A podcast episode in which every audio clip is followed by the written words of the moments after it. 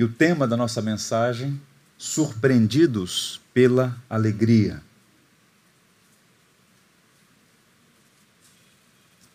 Diz assim então a palavra de Deus.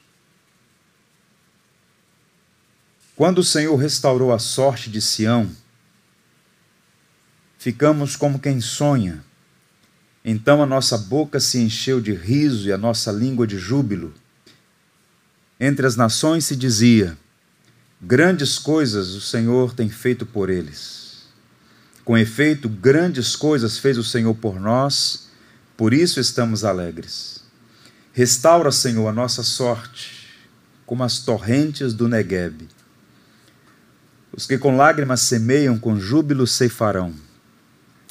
Quem sai andando e chorando enquanto semeia, voltará com júbilo trazendo os seus feixes. Que o Senhor nos abençoe. No banco de memórias do povo de Israel, há muitas lembranças amargas e doloridas.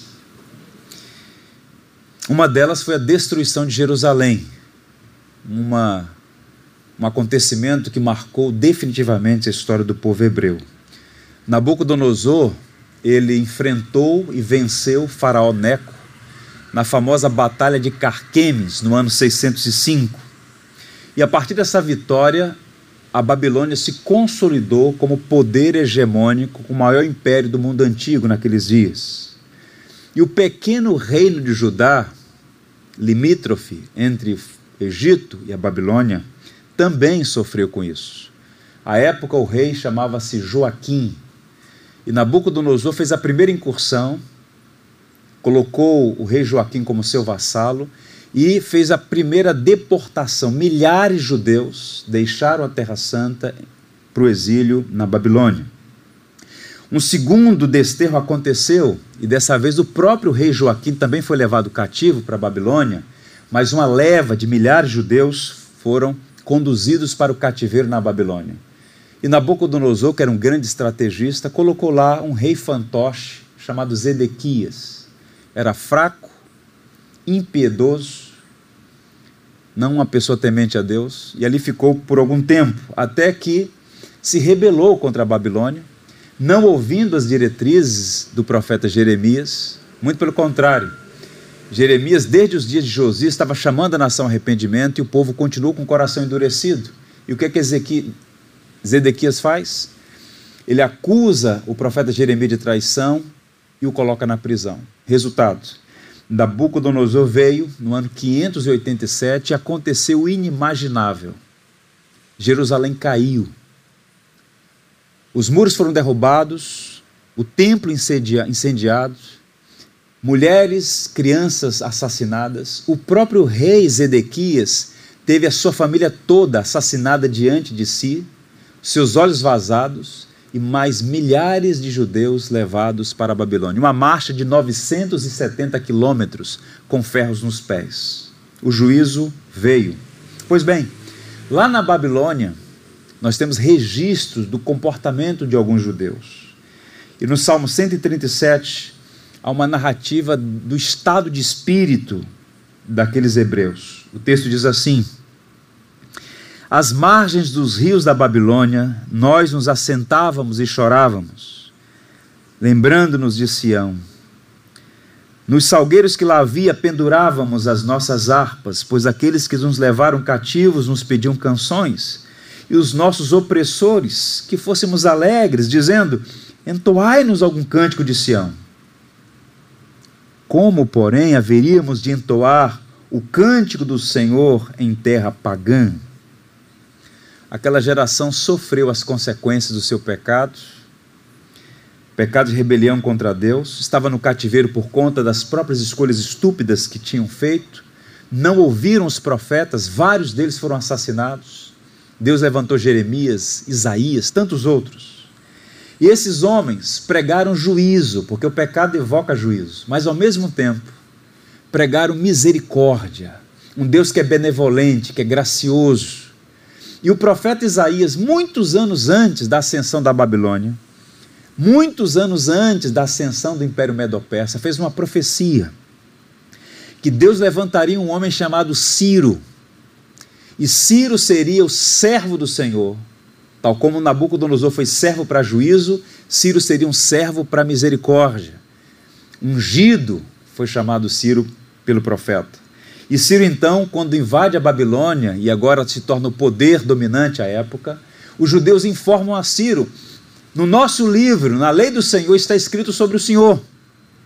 Deus o levantaria para abençoar Israel. E Ciro, então, se torna favorável aos judeus e emite um decreto no ano 537, permitindo, autorizando que os judeus voltassem para Israel, especialmente para Jerusalém.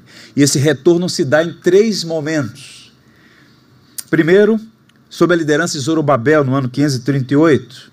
Depois, com Esdras, o escriba, o homem que é responsável por reformar esse novo momento da história de Israel.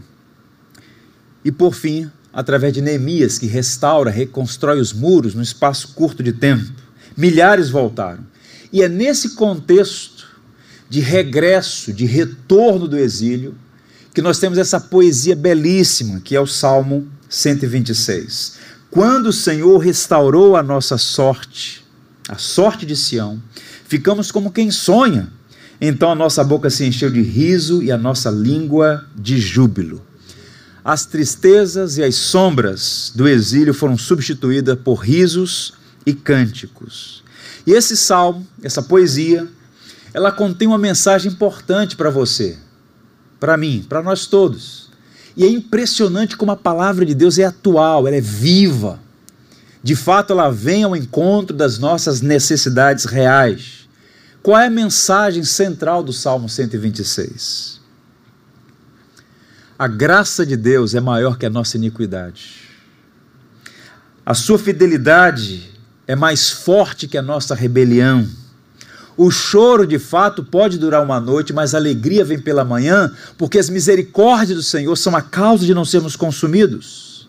Aquela nação rebelde, refratária, impiedosa, perversa, que mataram os profetas enviados por Deus, continuaram sendo alvo de um amor inexplicável, obstinado, do amor que ama apesar de não ser amado que mantém a sua palavra, o juramento, o pacto, a aliança que Deus fez com Abraão, de fazer de Israel um luzeiro para o mundo, da semente de Abraão, bênção para todas as famílias da terra. E o Senhor, de fato, deu sequência ao seu projeto redentivo, que não era apenas para Israel, mas para você, para todos nós, para as nações da terra. E o Salmo 126 inserido no contexto literário muito interessante, porque é uma coletânea de 15 salmos, chamado de salmos de romagem, de ascensão, salmos de degraus, que os judeus, à época já espalhados em várias partes do mundo, ao irem à cidade de Jerusalém, ao fazerem essa peregrinação espiritual a Sião, iam cantando nas caravanas. Alegrei-me quando me disseram: Vamos à casa do Senhor porque havia esse entendimento de que em Sião Deus se manifestava de uma maneira especial. É um símbolo para Israel, a presença de Deus na cidade de Deus, Jerusalém. Pois bem, cântico de degraus, alguns aludem o fato de que havia 15 degraus de ascensão ao templo. Enquanto cantavam, enquanto subiam a Sião, louvavam a Deus. E muitos estudiosos, gente capaz, atribui a Esdras, o escriba, a formatação dessa coletânea. Nós temos o Saltério, 150 salmos, e várias coletâneas dentro deste livro preciosíssimo. Uma delas, o Cântico dos Degraus. E Esdras teria então editado e também redigido o Salmo 126. E esse salmo ele tem um movimento duplo. Eu queria sua atenção para entender isso. Primeiro, eles o salmista ele celebra o que Deus fez, os verbos estão no passado, há uma alegria pelo que Deus realizou, e ao mesmo tempo o salmo contém uma petição, que o mesmo Deus que operou no passado opere no presente, garanta-lhes o futuro, alegria. Observe que há duas expressões, duas palavras-chave que estruturam o salmo: o verbo restaurar e o substantivo júbilo. Os versos 1 e 2 fala de restauração. Sião experimentou a restauração. A alegria de ter sido alvo dessa graça que os permitiu voltar a Sião. O verso 3 é uma espécie de interlúdio, onde eles manifestam testemunho público. Grandes coisas fez o Senhor por nós e por isso estamos alegres. As nações, os povos vizinhos testemunharam o mover de Deus em favor de Israel. E nos versos 4 em diante, o verbo restaurar agora é colocado numa perspectiva. O mesmo salmista que diz: O Senhor restaurou a nossa sorte, estamos alegres. Agora ele faz uma oração: restaura a nossa sorte. O que o Senhor fez no passado, precisamos que o Senhor faça de novo. Restaura a nossa sorte. Trata-se, portanto, de uma oração para que Deus opere no presente, tal como fez no passado. E por duas vezes a expressão alegria ou júbilo, que é uma alegria superlativa, é uma alegria, uma alegria que se transborda. Portanto, é um salmo riquíssimo. Aquelas pessoas foram surpreendidas pela alegria e queriam ser surpreendidas novamente. Pastor, qual é a relação desse salmo comigo? Hoje, aqui e agora. Meus irmãos, o Salmo 126 fala sobre Israel. É um salmo que contém história, teologia. Mas esse salmo fala sobre você também. O Deus da aliança se manifestou com poder no êxodo egípcio, se manifestou com poder na libertação do cativeiro na Babilônia. Sim, mas ambos os eventos são ilustrações da maior e mais gloriosa intervenção redentora da história. E diante dos nossos olhos está uma mesa simples, mas poderosa na sua mensagem. O símbolo de que Deus, o Deus que nos surpreende com a sua graça e manifesta alegria em nosso coração, nos tirou do cativeiro do pecado nos tirou das algemas do adversário de nossas almas. Éramos escravos e fomos libertos. E colocou nos nossos lábios e em nosso coração um cântico novo, que é a igreja. A igreja é a comunidade dos remidos. Todos os atos redentivos de Deus na história de Israel eram ilustrações do que Deus faria e de fato fez na pessoa de Cristo, filho de Davi, semente de Abraão o Redentor, o Cordeiro de Deus. Nós todos estávamos banidos, proscritos, havia tristeza e sombras em nossa vida, até que fomos alcançados pelo Evangelho da Graça. O cristão é a pessoa na face da terra que tem motivos para ficar na ponta dos pés e demonstrar alegria sincera e verdadeira, porque foi liberto da tirania, não está mais no cativeiro Podemos todos dizer na manhã de domingo: grandes coisas fez o Senhor por mim, por nós, e por isso estamos alegres. Mas ao mesmo tempo, perceba como o salmo fala sobre você.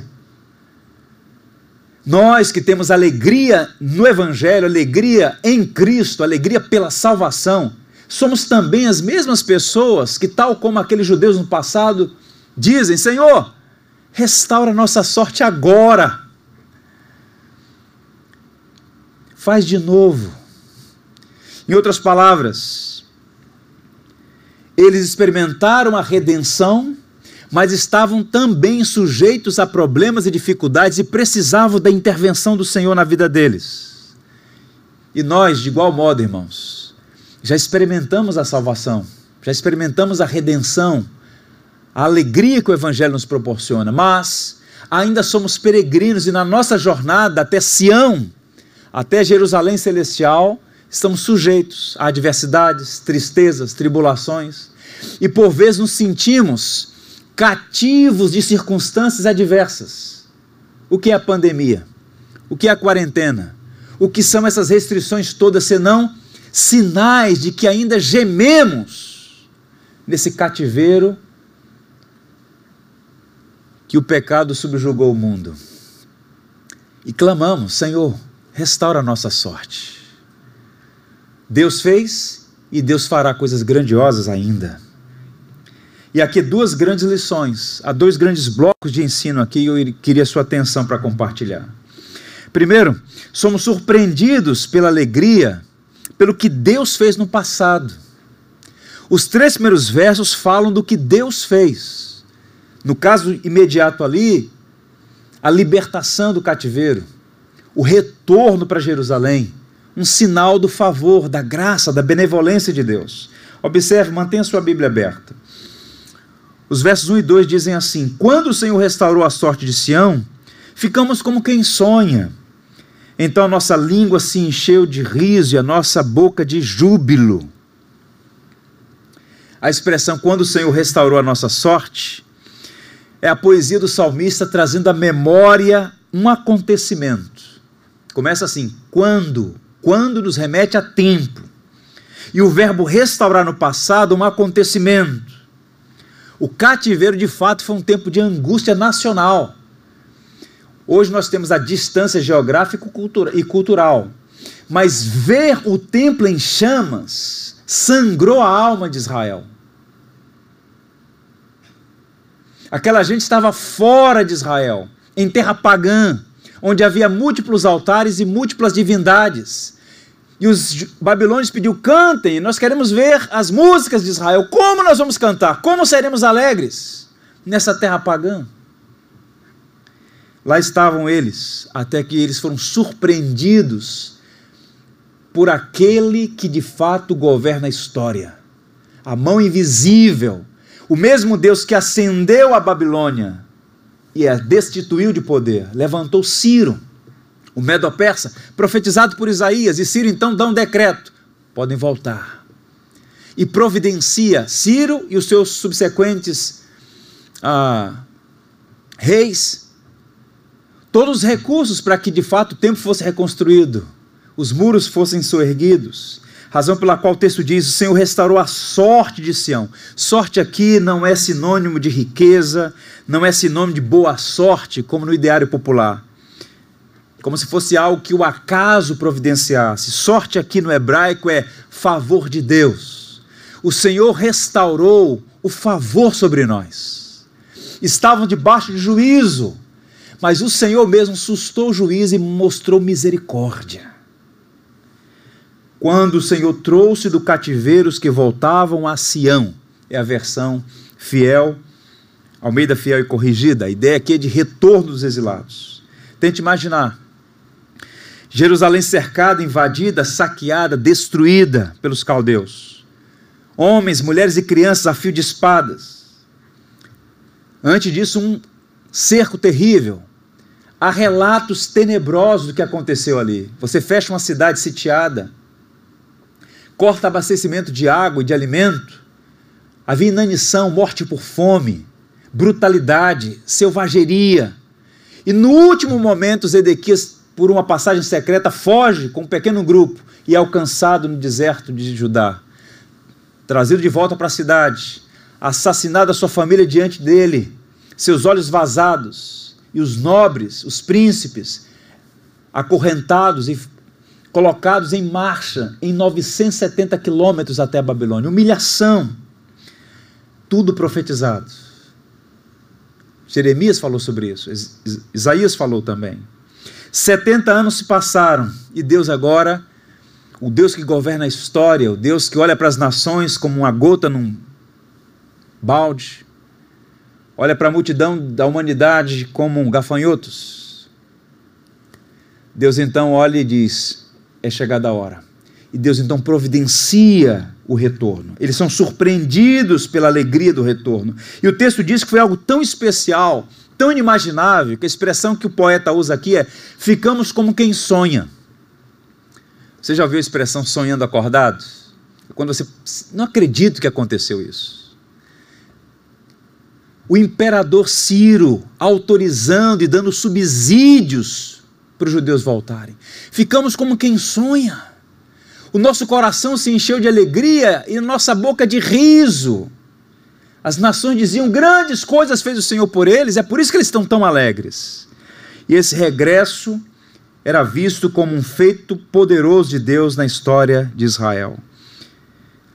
Por que, é que eles estavam alegres e como isso foi possível? Repito, naquele mar de lágrimas e vale de aflições, os judeus foram libertos pela graça e surpreendidos pela alegria. O salmista está, portanto, memorando os feitos de Deus na história. Ele olha para o passado e expressa sua profunda gratidão pelo que Deus fez. Qual é a aplicação para nós aqui agora? Quanto mais agradecidos somos, mais felizes seremos. A falta de contentamento, a falta de alegria, revela por vezes a nossa falta de consciência, de entendimento do que Deus já fez em nosso favor. Somos salvos, alcançados pela graça, comprados pelo precioso sangue de Cristo naquela cruz. As circunstâncias, por mais adversas que sejam, não podem roubar o tesouro que Cristo conquistou naquela cruz em nosso favor.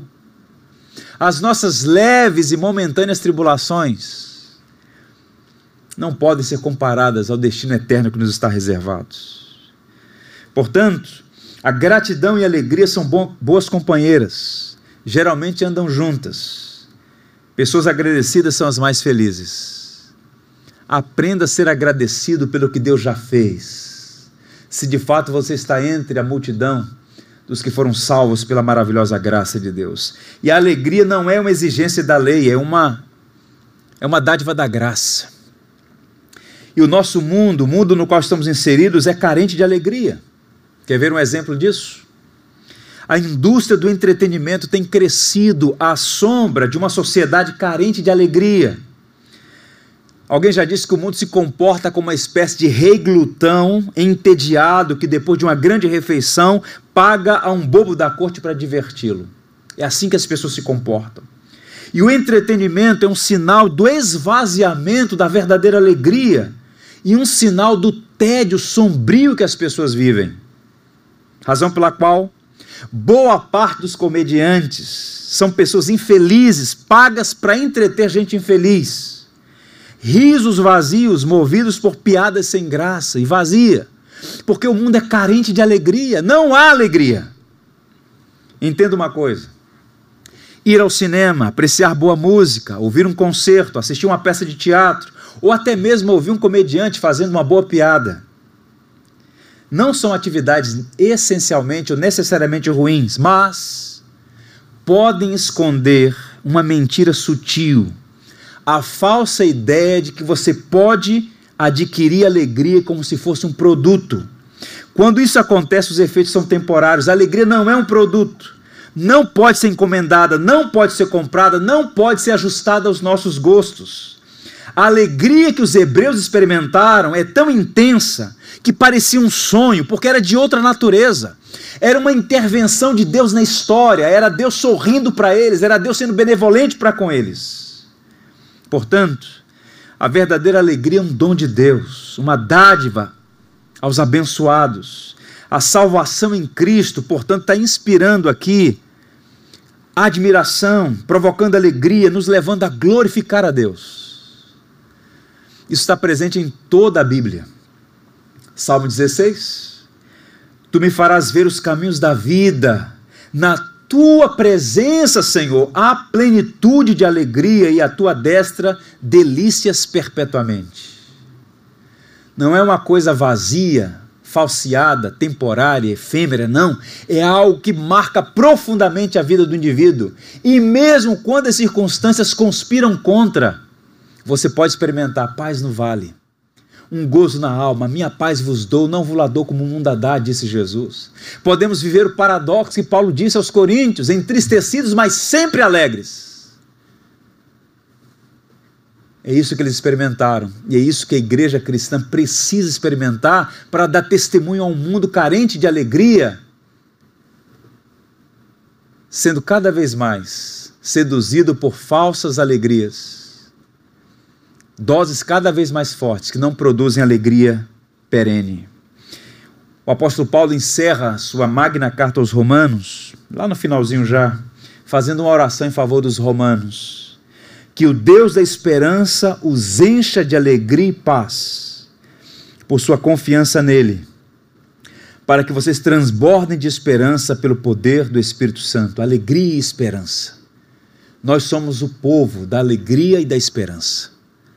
E esse salmo, que tem essas duas estruturas, apontam para isso: a alegria E a partir do verso 4 ele vai falar da esperança. Observe: somos surpreendidos pela alegria e seremos mais uma vez surpreendidos pela alegria à medida que colocamos em Deus a nossa esperança.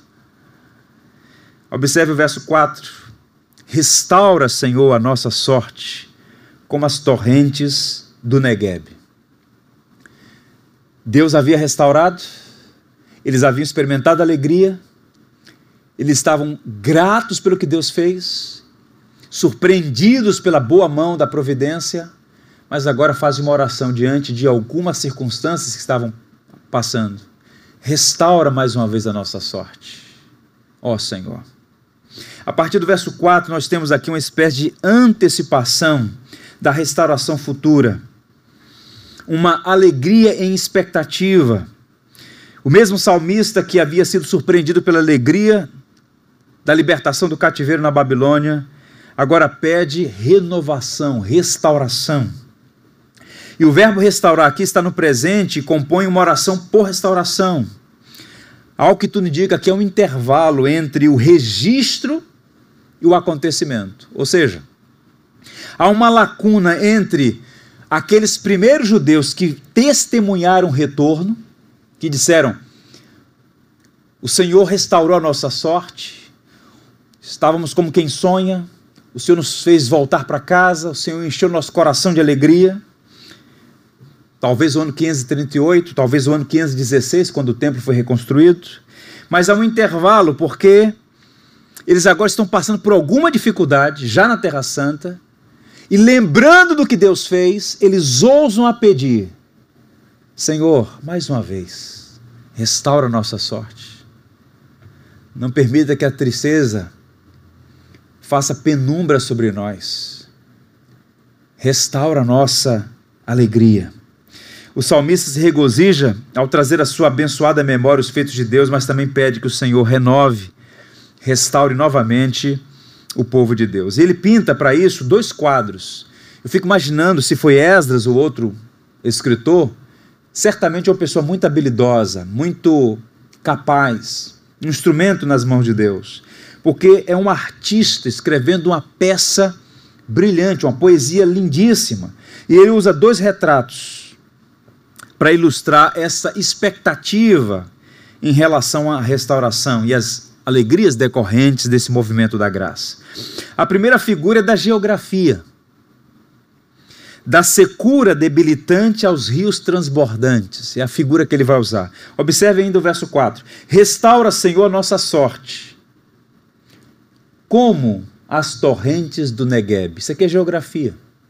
Ele usa a geografia para simbolizar a expectativa que havia no coração deles. E quem conhece a geografia de Israel sabe que do sul de Israel até a península do Sinai, no Egito, é deserto, um dos mais secos e áridos do planeta, formado por imensas valas cortadas pelo solo rachado, erosão do vento ou por conta das chuvas esporádicas. E a paisagem, boa parte do ano, é seca, sem vida, morta. Mas, quando as chuvas vêm sobre aquela região. Elas criam esses riachos, os vadis. E essas torrentes, essas cachoeiras, esses rios, essas correntezas cortam o deserto. E por onde passam, fazem uma coisa bela aos olhos. O deserto floresce. E o salmista está dizendo: Senhor, a nossa vida está tão seca, tão árida, tão desértica, tão sem vida como o Senhor opera no deserto, opera em nossa vida. Nós não temos poder para fazer isso, é somente o Senhor que tem poder para fazer a chuva vir.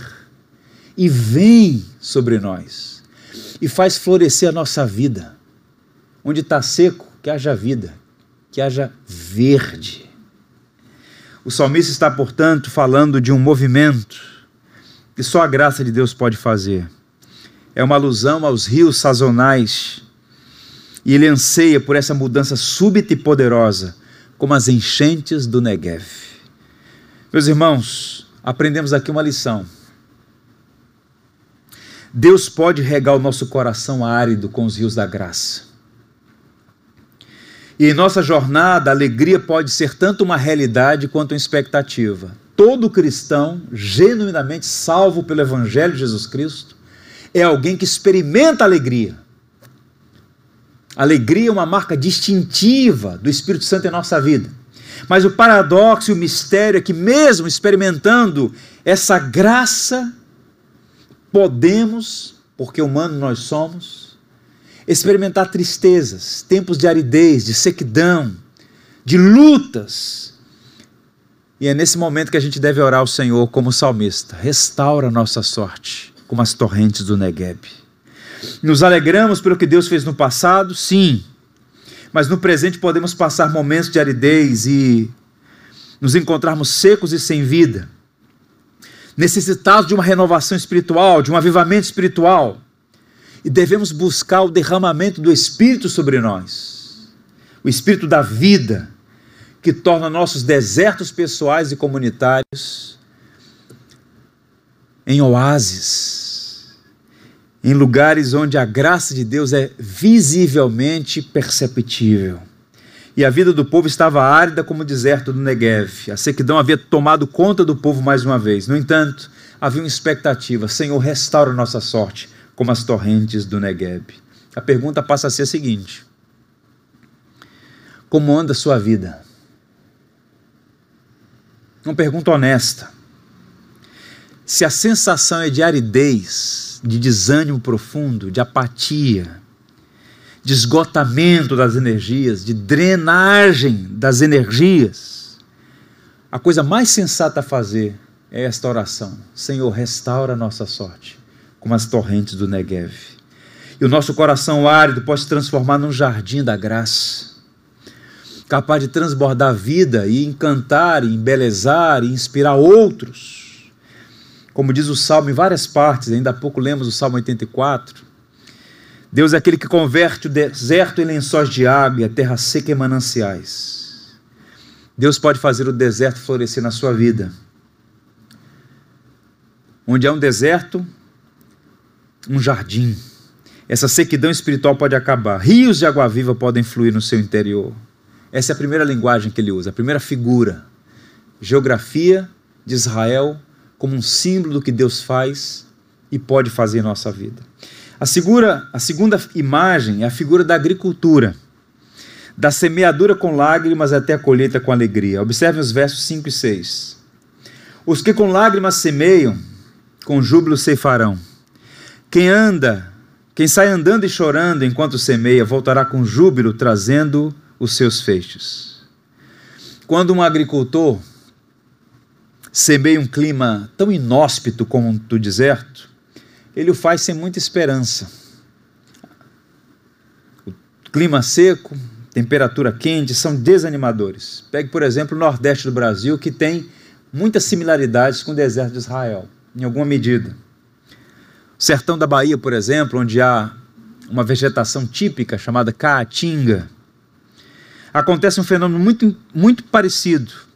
Sol intenso o ano inteiro, terreno fica seco, árido, desanimador para quem passa. Paisagem é desértica.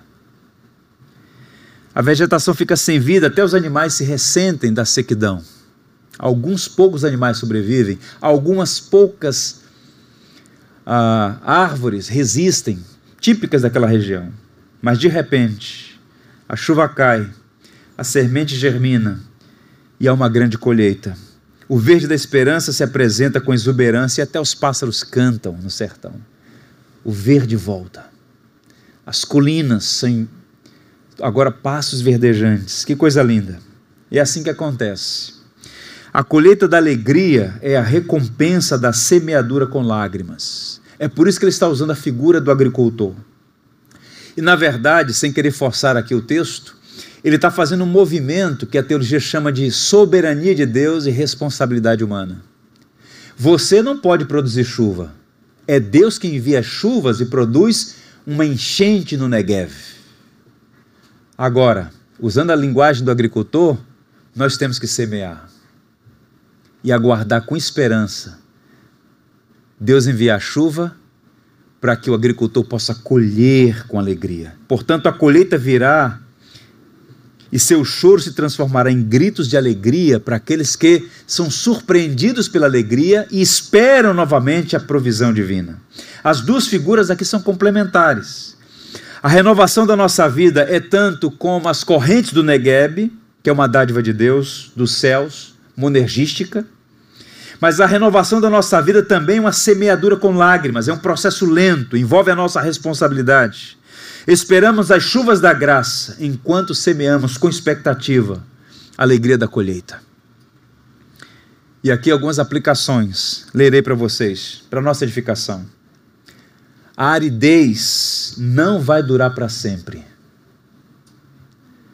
Desde o primeiro momento, nesse isolamento, eu tenho dito aos irmãos, não buscando aqui uma sugestionar ou sugerir uma palavra de alta ajuda, não, essas tolices não mas eu estou convencido e tenho uma profunda convicção de que esse tempo de dificuldade tem dia e hora para acabar.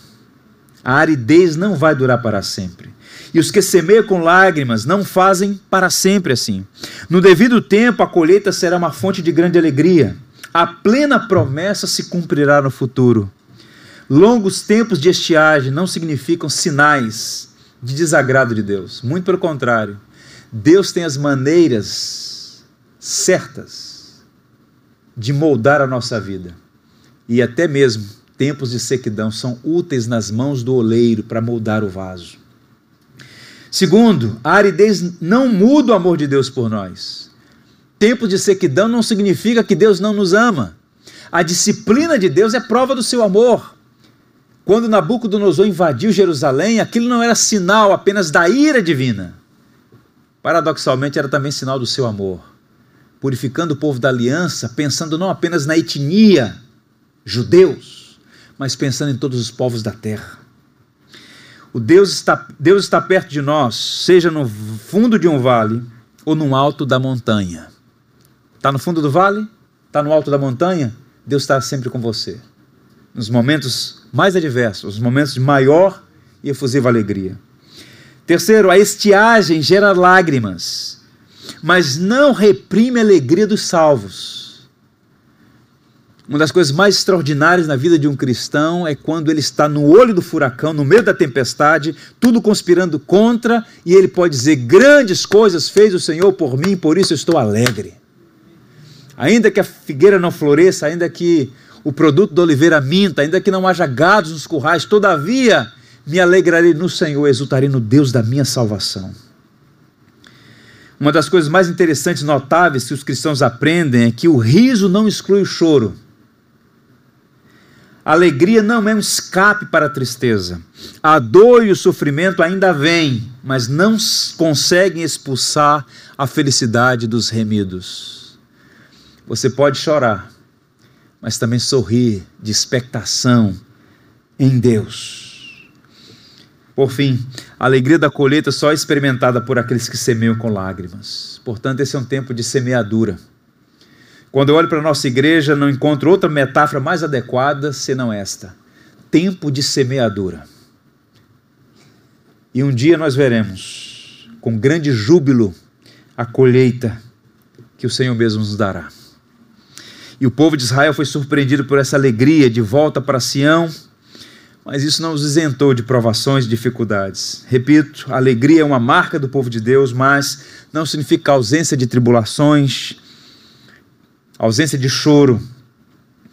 As lágrimas, por vezes, regam a nossa fé, irmãos, enquanto esperamos o socorro que vem dos céus. Tem sido um tempo difícil, mas também um tempo de grande oportunidade para crescer na graça, no amor, na fé, na esperança. Quando nós estamos no meio de um nevoeiro, nevoeiro de aflições, nós precisamos manter os olhos naquele que é o sol da justiça. É como um navio no grande mar revolto. O farol é Cristo. Nós temos que manter os nossos olhos em Cristo, mesmo quando não o enxergamos no meio da tempestade. O livro de Hebreus tem uma expressão tão linda, diz assim sobre Moisés: Ele permaneceu firme como quem vê aquele que é invisível. Firme, como quem vê aquele que é invisível. Eu quero encerrar contando para vocês uma história muito interessante. uma mulher chamada Florence Chadwick. Ela foi uma excelente e vitoriosa atleta. Havia se destacado como uma nadadora de alto rendimento, de longa distância. Se tornou a primeira mulher a fazer o percurso de ida e volta no Canal da Mancha. Em 1952, ela se aventurou a bater uma nova marca. O desafio agora era nadar da ilha de Santa Catalina ao continente na Califórnia, Estados Unidos. 36 quilômetros no Oceano Pacífico. Quando ela começou a nadar, o tempo estava nebuloso, frio, mal podia enxergar os botes que a acompanhavam naquela jornada. E ela nadou por 15 horas consecutivas. E então ela pediu que a tirassem do barco, ela não conseguia mais. E o treinador estava incentivando: falta pouco, mais um pouco. E então, esgotada fisicamente, esgotada física e emocionalmente, ela parou de nadar e foi puxada para dentro do barco. E por causa do nevoeiro, ela não conseguia enxergar, mas faltava apenas 800 metros para a praia, depois de ter nadado 15 horas. No dia seguinte, ela deu entrevista para os jornalistas e disse o seguinte: Não quero me justificar. Fui eu que pedi que me tirassem da água. Mas eu acho que se tivesse conseguido ver a praia, teria ido até o fim. Tanto é que dois meses depois ela comprovou isso. Num dia claro, luminoso, Florence mergulhou no mar e completou a prova e se tornou a primeira mulher a fazer aquele percurso de Santa Catalina à costa da Califórnia. Em outras palavras, com esgotamentos, com cansaços, mas mirando na praia, olhando para o alvo, ela conseguiu ser surpreendida pela alegria da vitória e foi celebrada como a primeira mulher a fazer aquilo. Qual é a aplicação para nós? Nós somos peregrinos, estamos numa longa viagem. Esse caminho não é fácil e por vezes nós pensamos em desistir. Há perigos, lutas que muitas vezes drenam as nossas energias. Há refrigérios, há incentivos no caminho. Mas na maioria das vezes esse tempo é marcado por um terreno desértico e desanimador. Qual é o nosso desafio? é perseverar, é manter os olhos em Cristo. Enquanto lutamos, devemos olhar a praia por trás do nevoeiro, olhar o nosso lar por trás da colina, sonhar com a coroa da vitória, mantendo os nossos olhos no Salvador, até que sejamos mais uma vez surpreendidos pela alegria. Firmes como Moisés, olhando como quem vê o invisível. O Deus que já nos surpreendeu com a alegria da salvação irá completar a boa obra em nossa vida. E a mesa do Senhor, símbolo da sua morte e ressurreição, é o fundamento da nossa esperança. Louvado seja o nome do Senhor. Que você possa permanecer com os olhos nele. Que tenha alegria no tempo e na eternidade. Amém? Vamos orar nos preparando para celebrar a ceia com profunda alegria pelo que Cristo fez e por aquilo que Ele há de fazer. Senhor, nós te louvamos e te damos graças porque o Senhor nos surpreendeu com uma grande alegria. Estávamos no cativeiro da culpa e da condenação, debaixo da tirania do pecado e do adversário de nossas almas. Mas o Senhor nos redimiu e colocou nos nossos lábios e em nosso coração um novo cântico, um hino de louvor ao nosso Deus. Obrigado por tudo que o Senhor fez em nossa vida. Te louvamos porque não é mérito nosso, é graça do alto céus. Sermos contados entre aqueles que foram salvos pela morte vicária de Cristo, pela ressurreição do Salvador. Mas o Senhor também sabe que em nossa jornada até Sião, Muitas vezes nos encontramos em terrenos desérticos, sem energia, sob intenso calor do sol, esgotados, pensando até mesmo em desistir. Nessa hora nós clamamos que o Senhor restaure a nossa sorte como as torrentes do Negev. Envia as chuvas da graça sobre o nosso coração árido, Senhor, sobre a nossa família, sobre a nossa igreja, sobre a nossa nação, sobre este mundo carente de alegria. Tem compaixão de nós e ajuda-nos a ser perseverantes, como aquele agricultor que semeia chorando e aguarda com expectativas a colheita. Ó oh, Senhor, que nós sejamos sustentados pelo Espírito Santo do Senhor e possamos, como Moisés, permanecer com os nossos olhos como quem vê o invisível, manter os nossos olhos por trás do nevoeiro, por trás da colina e aguardar com expectativa o dia em que veremos face a face o nosso Redentor. Ele enxugará dos olhos toda lágrima, não haverá mais dor, tristeza ou morte, porque as primeiras coisas passarão estaremos para sempre com o Senhor na eternidade. Obrigado pela mesa, obrigado pela morte de Cristo e sua ressurreição. Queremos comer do pão e beber do cálice como um, um sinal da nossa vocação para permanecer no Evangelho, como expressão da nossa fé em Cristo ressurreto. Tomamos isso em memória de Jesus, mas também para alimentar a nossa fé Ó oh Deus, abençoa a tua igreja, aqueles irmãos e irmãs que não puderam estar conosco aqui presencialmente, que de igual modo também sejam alvos da tua graça e sejam por ti abençoados. Oramos em nome de Jesus, fonte inesgotável da nossa alegria. Amém. Por tudo que tens feito, por tudo que vais fazer tuas promessas e tudo que és. Eu quero te agradecer com todo o meu ser. Te agradeço,